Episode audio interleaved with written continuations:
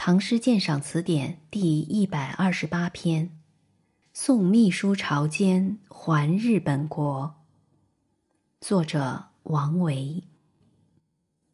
积水不可及，安知沧海东？九州何处远？万里若成空。相国唯看日，归帆但信风。鳌身映天黑，鱼眼射波红。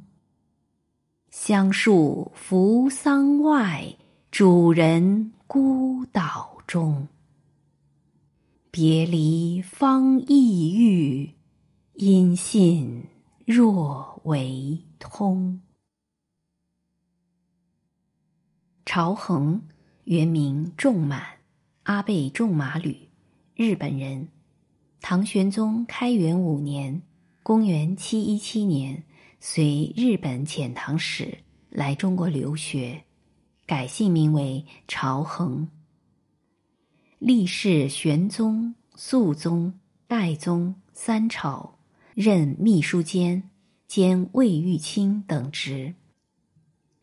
大历五年（公元770年），卒于长安。天宝十二载（公元735年），朝衡乘船回国探亲。临行前，玄宗、王维、包杰等人都作诗赠别，表达了对这位日本朋友深挚的情谊。其中以王维这首写得最为感人。古代赠别诗通常以交代送别的时间、地点、环境发端，借景物描写来烘染离情别意。这首诗不同，开头便是一声深沉的慨叹。茫茫沧海，简直不可能达到尽头，又怎么能知道那沧海以东是怎样一番景象呢？突如其来，喷薄而出，令人心神为之一振。三四两句，一问一答，寄予诗人深情。九州代指中国，大意是说中国以外哪里最为遥远呢？恐怕就要算迢迢万里之外的日本了。现在有人要去那里，真像登天一样难呢。头四句即写大海的辽阔无垠和日本的渺远南极，造成一种令人惆怅、迷惘、惴惴不安的浓重氛围，使读者刚接触到作品，就从情绪上受到了强烈的感染。接下来四句是写想象中有人渡海的情景。在当时的科学水平和技术条件下，横渡大海到日本去是一种极为冒险、生死未卜的事情。通常是正面实写海上的景象，诸如气候的无常、风涛的险恶等，借以表达。对航海者的忧虑和悬念，例如林宽的《送人归日本》：“苍冥西盼望，一望一心催。地极同正朔，天教足往来。波帆夜作殿，惊吼骤可雷。”门外人参尽，到时花几开。其中第三联“波翻夜作殿，惊吼骤可雷”，写得惊耳触目，扣人心弦，应当说是相当精警的句子。但是，无论语言是怎样的铺张扬丽，情感是怎样的激荡淋漓。要在一首短诗中，把海上航行中将要遇到的无数艰难险阻说完道尽，毕竟是办不到的。所以，王维采用了另外一种别开生面的手法，避实就虚，从有限中求无限。相国唯看日，归帆但信风。要说的意思只开了一个头，便立即带住，让读者自己去思索、联想、补充、丰富。《新唐书·东夷传》云：“日本史自言国尽日所出，以为名。”这里“日”字双关，兼指太阳和日本国。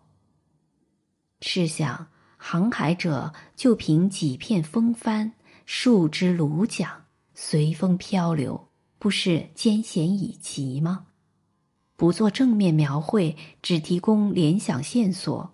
不言艰险，而艰险之状自明；不说忧虑，而忧虑之情自现。正是这两句诗高明的地方。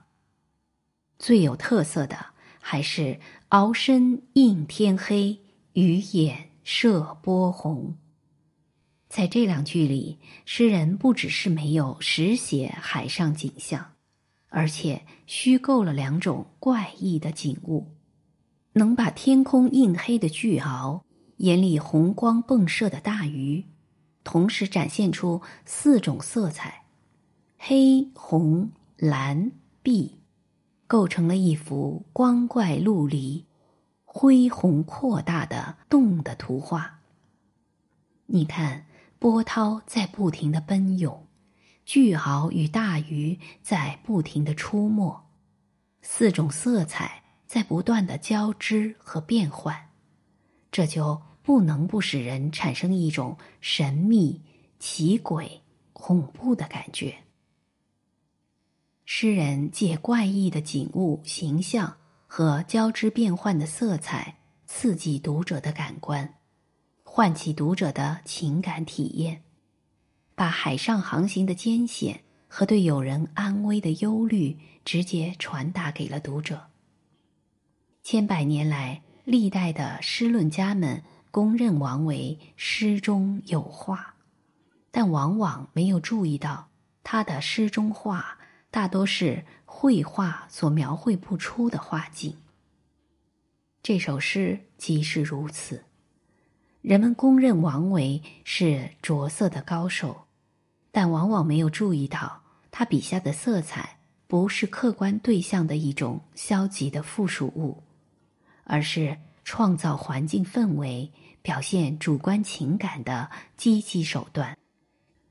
这两句诗利用色彩本身的审美特性来表情达意，很富创造性，有很高的借鉴价值。